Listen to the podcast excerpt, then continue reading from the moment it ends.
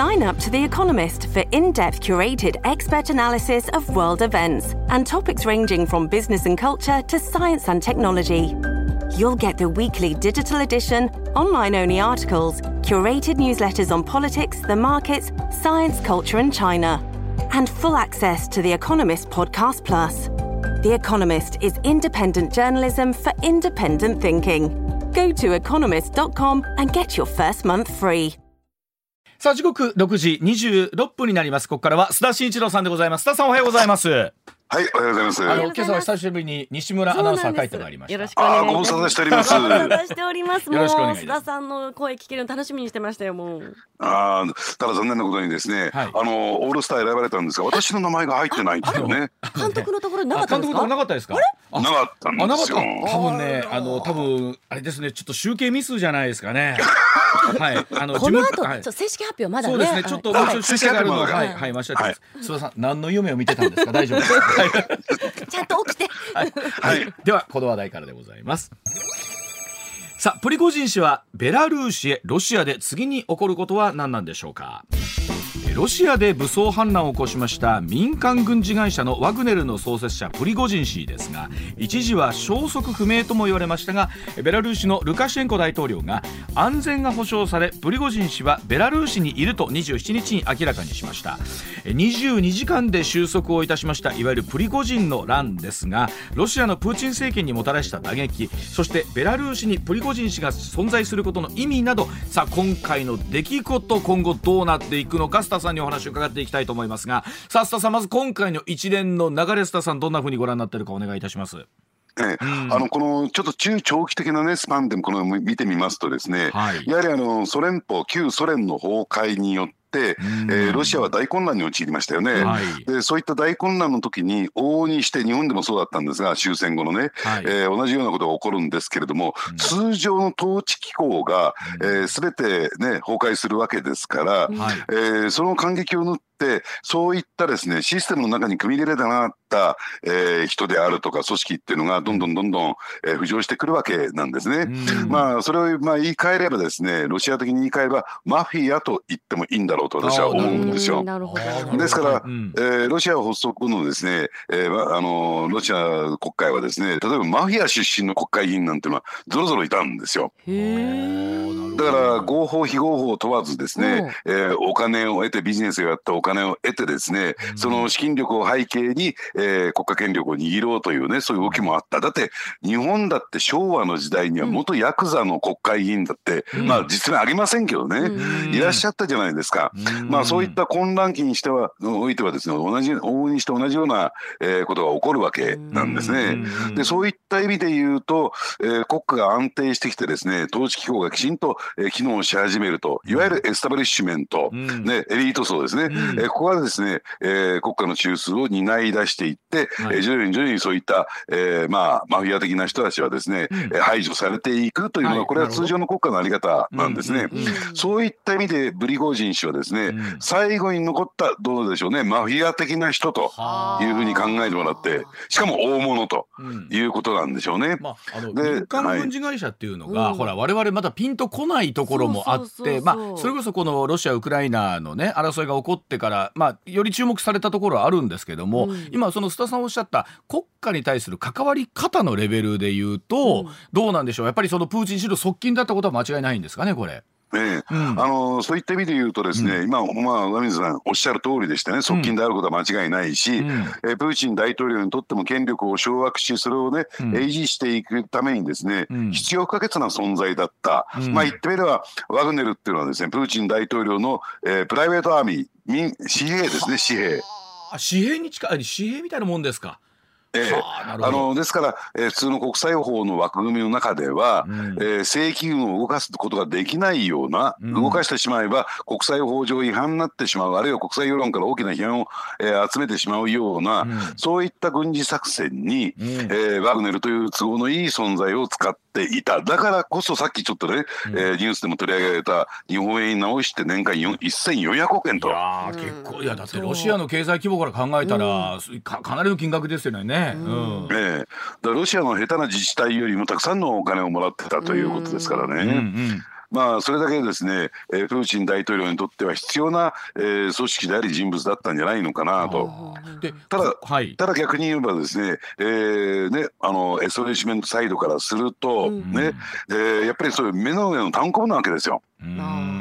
自分たちにとって意のままになりませんからね。そうですよね。ですからそのあたりのぶつかり合いだと思うんですね。今回あの須田さんどうなんですか？いろんなお話ありますけれども本当に今更ですがプリコジン氏の狙いは、うん。今回須田さんは何だったというふうにご覧になってます？うんうん。あですから、えー先ほど申し上げたですね、うん。えーまあ言ってみればですねあのプリコジン氏あるいはワグネルを潰そうとした、うん。ねえーそういった、えーロシアのエスタブリッシュメントグラシモフであるとかですね、はい。まあそういったははい。うん。はい、そういったところと、まあ、大喧嘩になったわけですよ。うん。その喧嘩の決着をつけるために、えーね、あのーまあ言ってみればですね、えーロシアのね、えー首都へ、えーまあ駆け上がろうとしたんじゃないかなと、でモスクワへですね。でそこの動きに関して最近こういろんなね報道でも出てますけれども、ロシアの高官もある程度それは把握してたんじゃないかとかすでにアメリカは一部もその情報分かってたんじゃないかというぐらい、ある意味見え見えの状況だったということを考えるとですよ、あのそこに対してプーチン氏は味方をしてくれるみたいな思いあったんでしょうかね？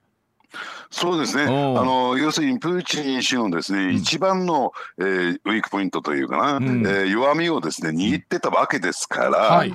えーいわゆるですね国際的に大きな批判を集めかねないね、うん。えーそういった秘密と言ったらいいんですかね、うん。えーそういうものを握ってるわけですから自分に味方をしてくれるはずだというふうに考えてたんじゃないかなと思いますね。あーでそこの計算ないとこの例えばロシアという国で指導者に反旗を翻すとなると、自分がどうなるかってのは一番プリコジン氏がよく分かってるんじゃないかと、うんうんうんうん。我々でも思うんですけれども。そうう。ん。だからそういった先ほど申し上げたですね、カオスの状況だったら、うん。えーおそらくブリコジン氏がですね、うん。えー勝利を収めてたのかもしれない、うん。ただ、えーきちんとですね近代国家として、えー機能しているロシアとりあえず建前上ね、うん。近代国家として機能しているロシアにとってみるとですね、うん。まあ、ブリコジン氏が死心中の虫であり、うん。そしてプーチン大統領ですねじゃあどっち選ぶんですかって言ったら、うん。やっぱり、えーそういった国家の統治機構の方を選ぶわけですよ。うん。ね。うん。えー官僚機構であったりとかですね、はい。えーそういった、えー財閥であったりとかっていう方を選ばざるを得ないという状況にあったんではないかなと思いますね。ね、でここに来てその仲介役のベラルーシのルカシェンコ大統領が、まあ、発言を非常に多くしてきまして、まあ、あの読みようによっては、まあ、お俺が収めたぜ感がすごくありますし、まあ、実際そうなんでしょうけれども。さあ、ええ。今後ルカシェンコ大統領の立場も含めてですけれどもどうなっていくんでしょうかね。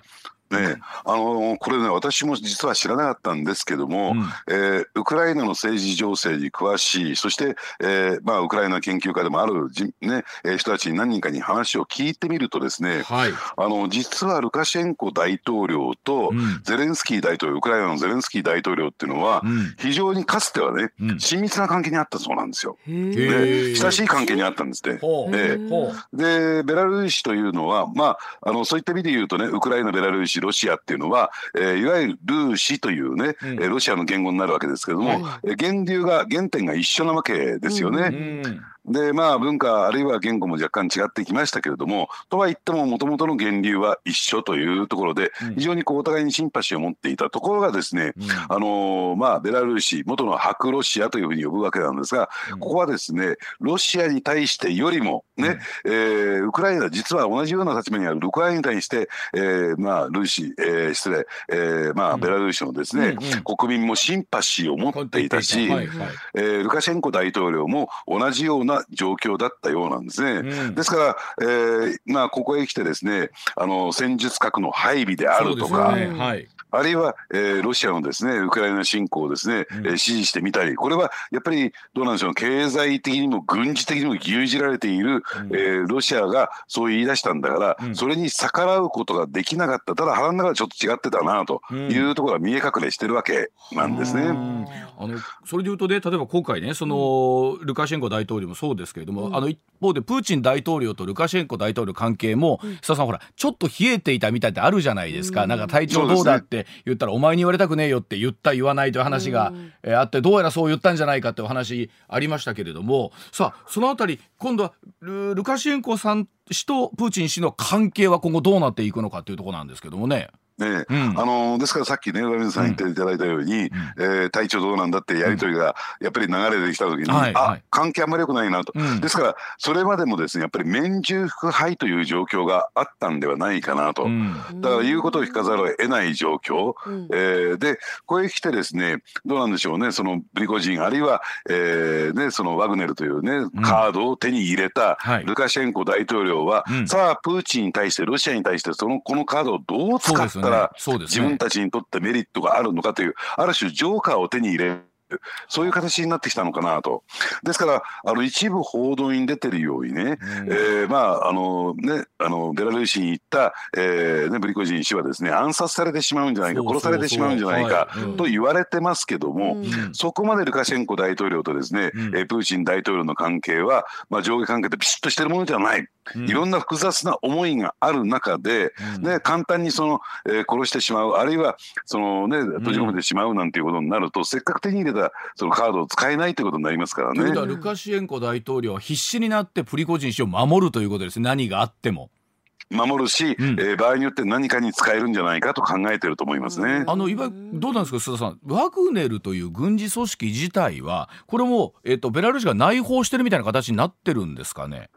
ただですね、えーそうは言ってもこの、えーし例えばシリアでねこれはあサウジアラビアの報道機関が報道したんですけれども、はい。えーシリアに展開しているワグネルの幹部将校がですね、えーどんどん逮捕されているとか、はい。あるいはロシア国内でもですねまああのまあ言ってみればそのワグネルのですね本拠が、えーで捜索の対象になっているあるいは刑事訴追がストップしたっていうのはあれは虚偽な、えーフェイクニュースであってね、うん。まだそれが進行してるんだというような話もある、そういった意味で言うとですね、まあがんじがらめの存在になってますけれどもただこういったプライベートアーミーといったんですかね、民兵組織っていうのはその指揮官といったんですかトップが存在すればですねいくらでも世界からですね、うん。傭兵が集まってくるんですよ。資金力さえあれば。ああなるほど。資金力さえはい。はい。うん。ええ、だからその資金を一体誰が出すのかっていうところも一つ今後のポイントじゃないのかなと思いますね。そのあたりのお金を出すのは誰になるんですか今後は？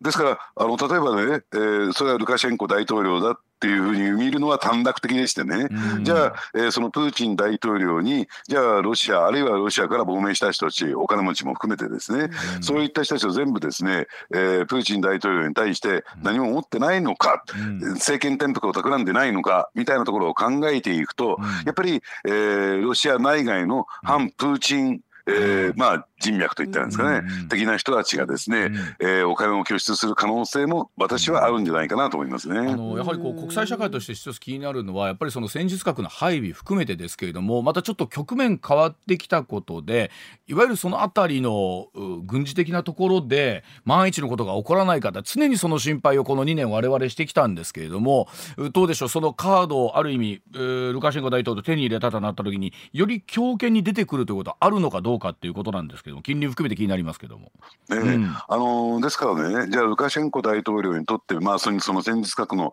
使用というところに関して言うとね、ん。ベースとしてはウクライナに対しては、うん。もう非常にシンパシーを持っていますね。できることなら使いたくなかった、はい。できることなら配備したくなかったというのは本音なんでしょう。うん。でただその、えーロシアあるいはプーチン大統領のとの関係があるからそこは配備しました。うん。でこのままでいったら、えーベラルーシ初に初で、うん。その戦術核が使われる可能性もありますよねとうん。いう状況の中で今回のですね一連の動き。例えば、えーことを収めたという点でいうと精神的な貸しプーチン大統領に対する貸し、そして、えーワグネルというですねジョーカーを手に入れたというですね、うん。まあそういう物理的な部分、ここを合わせるとですねまあその戦術核は配備されたけれども、うん。そんなに、えー経験にですね使えるような状況にはなっていかないっていうことも考えられるんじゃないかなと思いますね。あのどうですか？例えばまあ本当にもう日日々日々あの局面変わってきてるとは思うんですけれども、どうでしょう？中長期的にさっき須田さんおっしゃいましたけれども、えー、とどんなことが想定されていて懸念事項を含めてですけれども、どんなことになりそうでしょうか？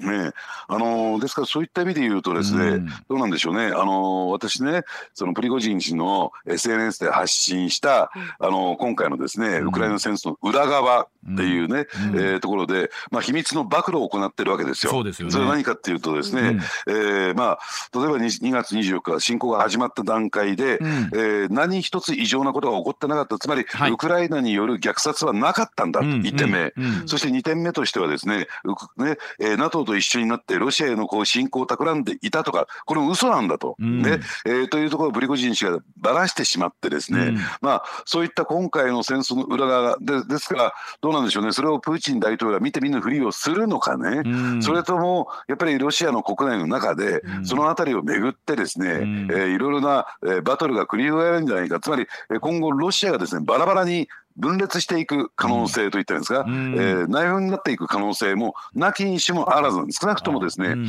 プーチン大統領の統治能力が大きくこれで下落することも間違いありませんし、うんその不安定になったロシアっていうのが非常に怖いところではないのかなと思いますね。あの不安定というのは確かに怖い要素ですよね。あのおどどの形で落ち着くのがいいのかっていうのは非常に難しいところではあるんですけれども、なるほど。あのということは須田さん一つの終わりの始まりみたいな見方にもなるってことですかね。そうですね。うん。で終わりの始まりでこれでよかったねっていうことになるのか、うん。その不安定な状態の中で、えー核兵器の大量保有国なんですよ。そうでそういったところを考えてみるとね、うん。むしろ、えー終わりの始まりが始まってようやく出口が見えてきたと喜んでいいのかそれとも、ね、えーその出口には大変なことが待ってるのかっていうね今そういう状況に立たされて我々が立たされてるんだということを、えーね、認識すべきだと思いますね。どっちに転んでもまだ分かんない状況がしばらくまだ続きそうだと。なるほど、ええわかりました。はい、では続いてでございます。時刻6時42分になりました。さあ、泉執行部に打撃、立憲民主党離党ドミノが始まっているんでしょうか。今週火曜日です離党届を提出した立憲民主党の徳永久志、えー衆議院議員なんですが昨日記者会見で離党の理由について立憲民主党の国会対応に違和感を覚えた内閣不信任決議案は出すべきでなかったと説明しました、えー立憲民主党では今月15日松原仁元拉致問題担当大臣が離党したばかりでして、えー党の内部では野党統一候補の一本化を目指す有志の会が結成されるなど次の衆議院に向けた候補者選びが進む中さあこの立憲民主党の離党ドミノなるものは始まっているんでしょうか？立憲民主党の現状スタさんに解説してもらいたいと思います。うん。はい、もう、えーこれここれこそ終わりの始まりが始まったなということですよね。そうですか。まあ、これは別に立憲民主党だけじゃなくてですね、うん。えー政党になぜ、えー国会議員あるいは政治家が集結しているのかというと、その政党に所属することによって、やはり、えー現職の政治家国会議員になれるからこそなんですよ,、自分にとってメリットがあるからですね。うんうん。ですからそのメリットが、えー薄らいでくるとですね、うん。やっぱりこういった形で次の、えー船に向かってですね泥船が沈んでいくようにどんどんどんどん逃げ始めると。うん。というのは別に立憲民主党じゃなくだけじゃなくてですね、はい。あのかつてのですね政権を失う直前の自民党なんかもそうだったわけなんですね。うなるほど、うんですからいよいよこれこういった動きが始まったなというのが、うんまあ素直な感想ですね。ねえとはいえまあそのどうでしょう立憲民主党どう独自色出していくかという中なんですが、えーこの辺りの例えばその今回の徳永議員のですね、えー内閣不信任案出すべきではなかった。まあ、果たしてこのタイミングだったのかどうなのかどういう理由だったのかっていうのは本当気になるんですけどもね本当にそれだけなのかっていうところだともあると思うんですけども。まあ口実ですよこれは。うん。ね。えーね。いやなんか立憲民主党にいたら当選できそうもないからやめますじゃあさ、うん。これはやっぱり批判ありますから、まあ、適当な理由をでっち上げてっていうことだと思いますからいやね。ーでも例えば松原さんに、えーあのしてもそうですけれども例えば立憲民主党やめて今度は何なら維新から出るかもしれないみたいなお話あるわけじゃないですか。その時の、はい。あのご自身の政治的イデオロギーとかも含めてですけども、うん。どんな風になるか、まあこれ最後は有権者が決めることなんですけどご自身の中でのははどういうふうな思いなのかなとも思うんですけどもね。ただね、そこのちょっと松原仁さんの場合は、うん。えーケースが異なっていると思うんですけども、はい。はい。はい。ただ立憲民主党の中ではですね、うん。大きな路線対立、それを路線対立というのはうん。何も政策であるとかね、うん。えー政治思想じゃないですよ。はい。要するに次の選挙でうん。共産党と組むのか、なるほど。それともも、えー立憲民主党単独で行くのかうん。というところをめぐってですね、大きな大きなつばぜり合いが起こっていると、うん。で特に松原さんの場合はですね、本来、えー自分が出たかった選挙区、うん。実を言うと、はい。どうやら水,、ね、水面下でですね、ん。立憲民主党はこの選挙区をですね共産党に明け渡そうとしてたんなるですよ。ほど。うん。だから、えーそれに対して松原仁さんっていうのは、えーやっぱり、えー立憲民主党の中にあって珍しく本来だったら自民党から出るような人なんですけれども、うんうんうんうんやっぱりね保守じゃないですか。はい。ですからそれがやっぱりそうね2つの理由で、えーそれは絶対容認できないということだったんだろうと思いますね。やっぱりあのいつもお話になりますけれどもその立憲民主党という中で、えっと、ほ保守的なところからリベラルまでの幅の広さどこまで受け入れられるかっていうことなんですけれどもそそこのところで最後の最後はやっぱりここまで受け入れられなかったってことなんでしょうねそれ、えー自自身の選挙区含めてですけれども。うん。ええただやっぱりそこはですね政治信条が違う人たちが、うん。あるいは組織団体がですね、一つの船に乗っているってこと自体が矛盾なんですよ。本来はね。いくら、はい。ええうん。いくら自民党がウイングが広いと言ってもですね、あの共産党より左の人はいませんから、ささすがにそこはいないしなるほど。うんうん。立憲民主党いるんですよそういった意味で言うと。うん。だそういった点で言うとちょっと広げすぎちゃっているというところがあって。うん。とは言ってもですねその部分っていうのはじゃあそういった人たちが出てって共産党と組めばいいじゃないか、そうすると、えーまあ少数にねあの転落してしまいますから、そうじゃなくて立憲民主党という大きな塊腐ってもね、野党第一党ですから、うん。これを丸ごと誰が牛耳るのかっていうね、うん。そういった今闘争が起こってるんだろうなと思いますね。結局まあでも有権者の方としてもそこ整理してくれた方が分かりやすいは分かりやすいと思うんですけどもね。ええ。うん。ですからそこはね風次第なんですよ。うん。なんか、えー野党統一候補どっちかというと左派リベラル色が強い側で、えー有権者に受けられるな今そういう空気感だなってなると、そちらにぐーっと行くし、そうじゃない、ね。うん。えーロシアがウクライナ侵攻をした、ん。ね、あるいは中国が、えー軍事的外交を強めてきた、やっぱり、えー今やっぱり日本というのはちゃんと安全保障を考えなきゃいけないっていうね、ちょっと右寄りの発想になってくるとですね、うんうん。そっちへぐーっとシフトしていく、ある意味でこう縫えのような存在。それがある意味でね私は思うんだけども立憲民主党の魅力でもこれ皮肉を含めてですよ、魅力でもあるのかなと思いますね。はあだからその皮肉なる、まあ、皮肉というかそのヌエのような存在がいい方に転がるか、うんうんうん悪い方に転がるか。うん。そうですね、ん。えーいい方に転がればですね、えーかつてのですね、まあ、希望の党騒動を経てですね立憲民主党を立ち上げた時のようなムーブメント、一つのブームを起こすことができますからね。これは本当あの考えようですよね。その例えばその野党統一候補あ野党がバラバラになってても意味がないので統一候補を立てたいっていう気持ちってのはどっかであるんでしょうけど、最後の最後ね、うんやっぱり私はこの人を押すことができないっていう,、ところでギリギリの攻防になるじゃないですか。どで民主主義とは何ぞやみたいな話になりますもんね。だからね。うん。だから組むんだったらちゃんと組んでくださいと。うん。ね。えー要するにや与党はですねある与党というか、まあえーそ組んだところ以外のところは例えば前,、ね、以前の選挙のように立憲共産党というね、うん。レッテルを貼って揶揄するんですよ。はい。うん。でそれを堂々と受け入れられるだけの、えーきちんとしたですね、考えを持って戦略的に、えー組むんだったらいいけれども、ね、有権者に対していやいや2つの党は別ですよ、ね。えーっていうふうな説明をしつつがっちり手を組む裏でがっちり手を組むっていうのはこれはなかなか納得のいかないところじゃないかなと思いますね。あの泉代表にもこの番組2度ほど電話でインタビューさせていただくことあるんですけれども、はいさあ今泉さん党内からもいろんなお声ね出てますけれどもまあ選挙えまあえこの後秋という話もあれば来年、うん再来年いろんな声ありますけどその間に泉さんができることってどんなことなんでしょうかね？いややっぱりねそこはねあのさっきのねロシアじゃありませんけれども、うん。ねえ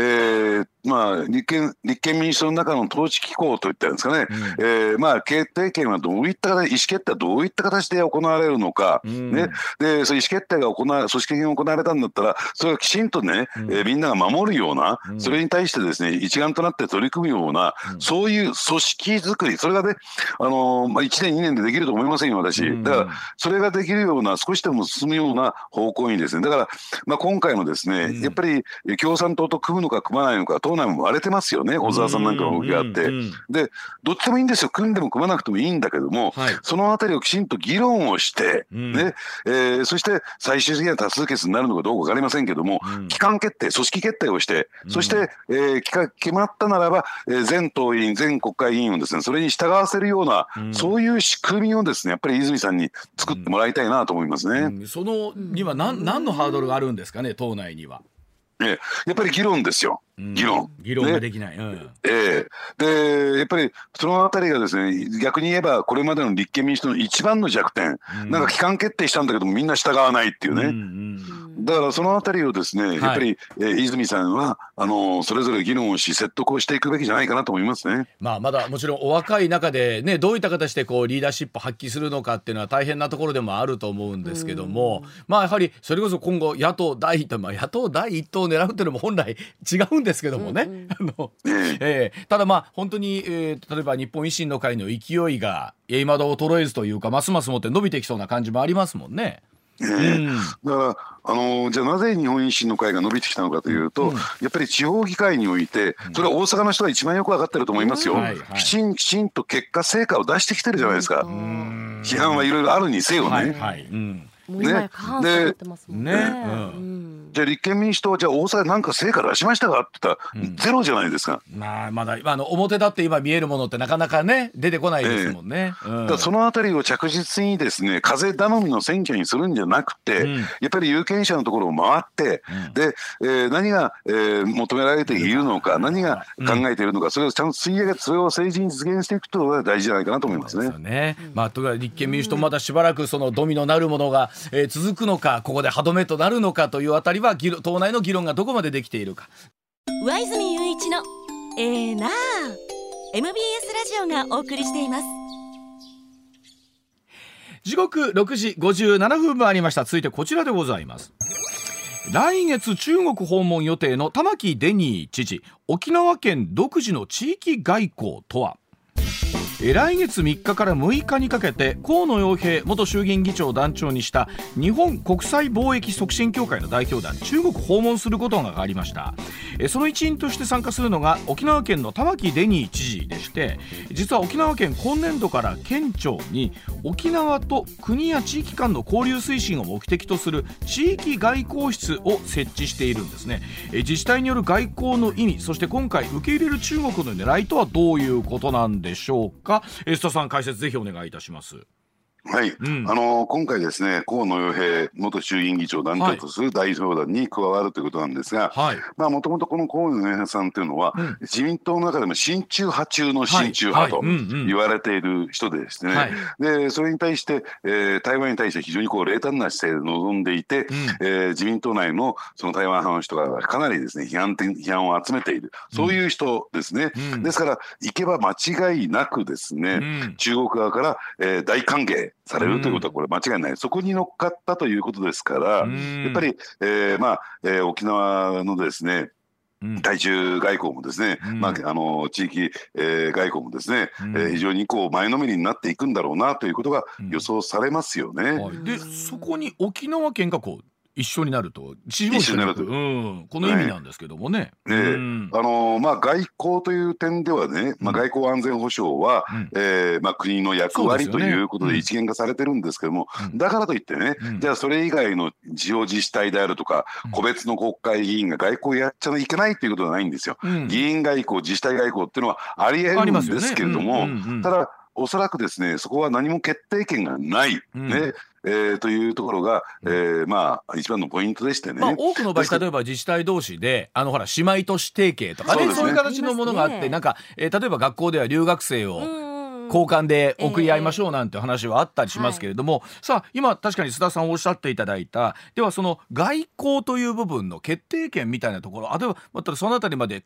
ね、県自治体はどこまで踏み込めるのかということなんですが、えー自治体レベルの外交はあるけれどもそこに何かの決定権があるわけではないということなんですよね。はいうんですから外交というよりもうん交流なんですよ、あ交流。交流ですね。なるほど。はい。でうんあのー加えて沖縄はやっぱり中国に近いということもあってですね、うんそういうあの地域的な交流というね、うんえーというところでは大きく意味があるんでしょうけれども、うんじゃあそこでね例えば安全保障問題に踏み込むであるとかね、例えば基地問題であるとか、か、はい。あるいは、えー対米の問題に踏みき踏み込むっていうのは、うん。それは越権行為でうん。やってはいけないことなんですが、うん。逆に言えばですね、うん。あの中国の本音としては、うん。そこを望んでるわけですよね。よね。なかなか、えー日本の外交当局含めてですね、うん。えー政府がですね、あのーまあ、対米傾斜をつ、ね、強めていく中で,、うん。であるいは中国包囲網を、えー強く築いていく中で、うん。やっぱりそこに一定のくさびを打ち込みたい、ん。で特に沖縄という存在は、えー中央政府と、えー日本の中央政府とですね、うん。えー基地問題をめぐって激しく対立しているといそうところで、うんうん。そこは取り込んでおきたい、そこをカードとして持っておきたいというのが中国の本音ですから、うん。そこにまんまと乗っかるというのは、日本の国益を大きく損なうということになると思いますね。この辺りっていうのは例えばそのどう歩調を合わせるかとかっていうことも大事になってくるんじゃないかなと思うんですけれども国は今回の動き自体を、まあ、どう見てるんでしょうかね？まああの内心苦々しくは思っているでしょうけれども、うん。あのただまあ、あの言ってみればです、ね、何も決定権がないから、はあ。あるいはその地域交流をです、ね、否定するものでもないので、うん。えーそこは、えー、静観を決め込んでいるというところだと思いますけどね。うん。ただまあえー中国にしてみるとどうでしょう？どんな形であれ日本の訪問団がやってきたというのは来たわけですよね。うんええ来るわけです。まあ、それを、はいうんそれを取り込んでおくということが、今、中国の国益にとって大きくプラスになるんじゃないかなと思いますね。これどうでしょう？例えばまあどういうふうな表現すればいいかだ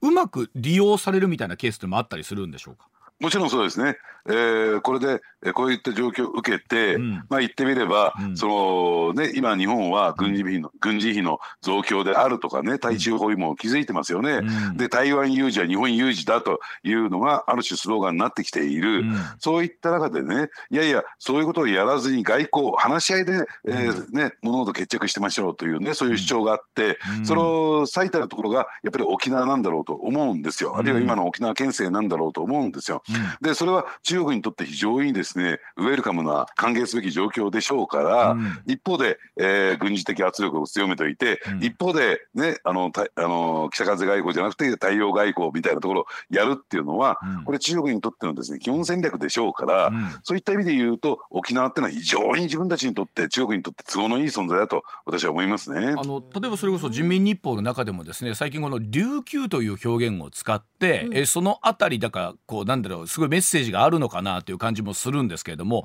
このあたりはどんな風にご覧になってます？もう全くの揺さぶりですね。うんだからだから琉球という表現を使って、うんある種独立地域独立国みたいな扱いを、うんえーしていく、うん。だからといって国際法上ですね、うん。じゃあそこが中国のものなのか100%そうですよね。これは認められませんよ。ね。ね。えー日本の固有の領土であることはこれ間違いない、うん。歴史的経緯を見てもね。ただそういう揺さぶりをすることによってまあ言ってみれば琉球独立。なんかどっかで聞いたような、つまりね台湾独立を拒む、うん。えー中国と同じようにそれになぞらえるようなうん。立て付けすることができるんですよ。あの、ね。それで言うと今回のそじゃあ河野さんだったりとか今回のその国際貿易、えー促進協会のは逆に何の狙いでいくようなイメージなんでしょうかね今回は。ねうん。あのーその一方でね、うん。えー残念残念なことっていうのもおかしな話なんですけれども、えーここに至ってもですね、えー中国との関係を強化してあるいは中国の関係をこのまま維持して、うん。えーでビジネス的に商売的にですね、まあまあ成功を収めたいという、うん。そういう民間企業もありますから。ね。うんうん。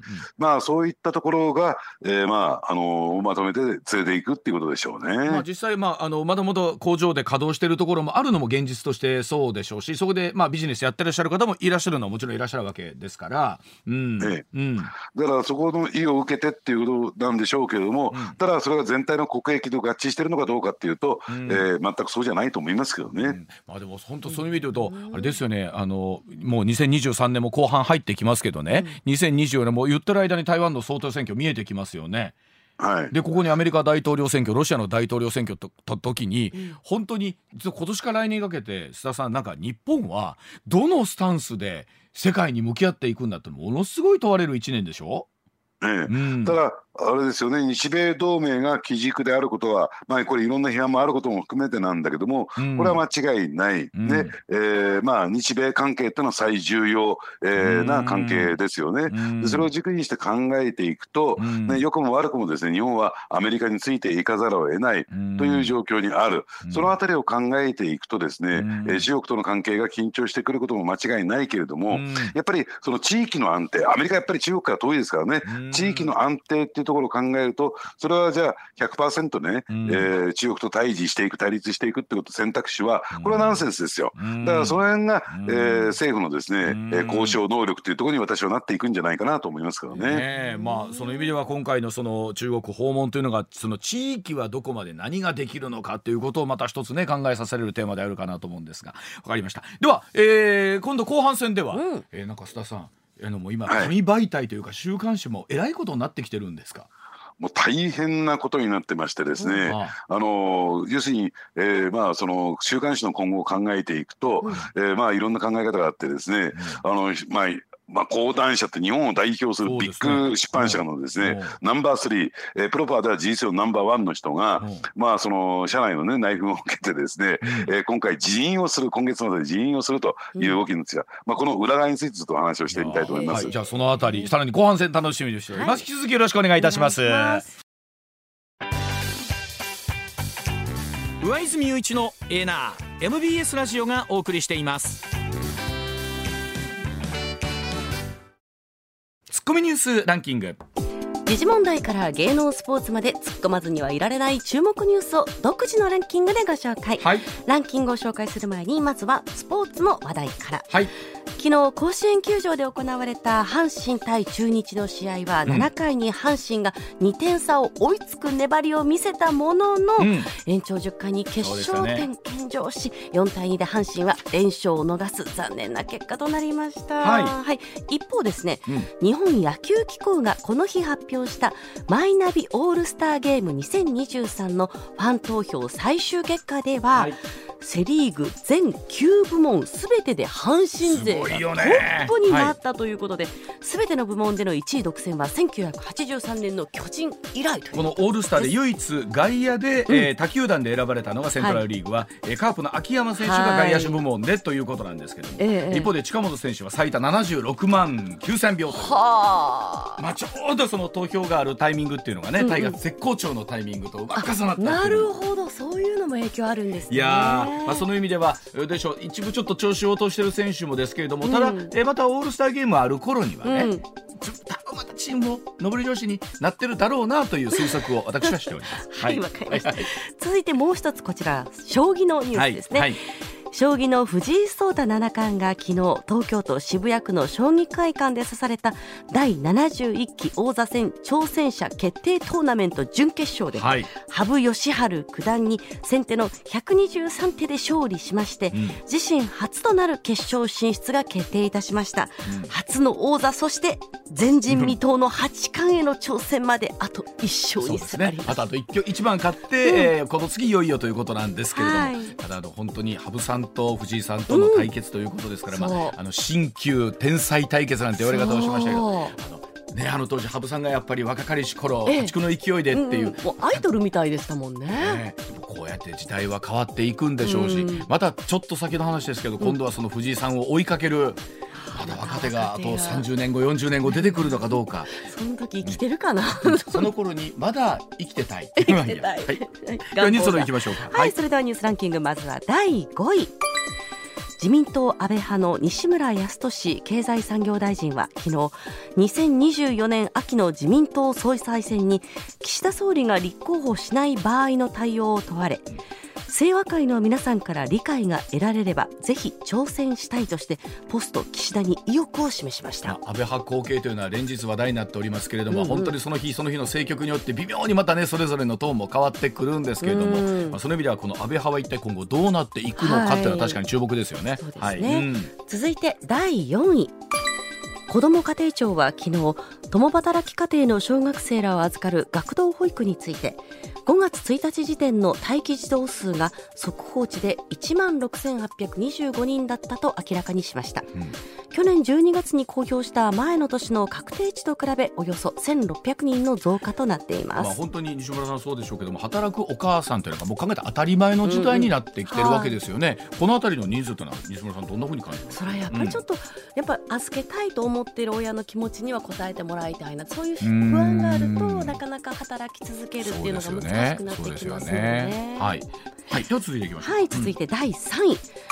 北朝鮮メディアが日本人の拉致問題について北朝鮮側の誠意ある努力により完全に解決済みと伝えたことについて松野官房長官は全く受け入れられないと強調しました、うん、その上で松野長官は拉致被害者の家族も高齢となる中で時間的制約があるとして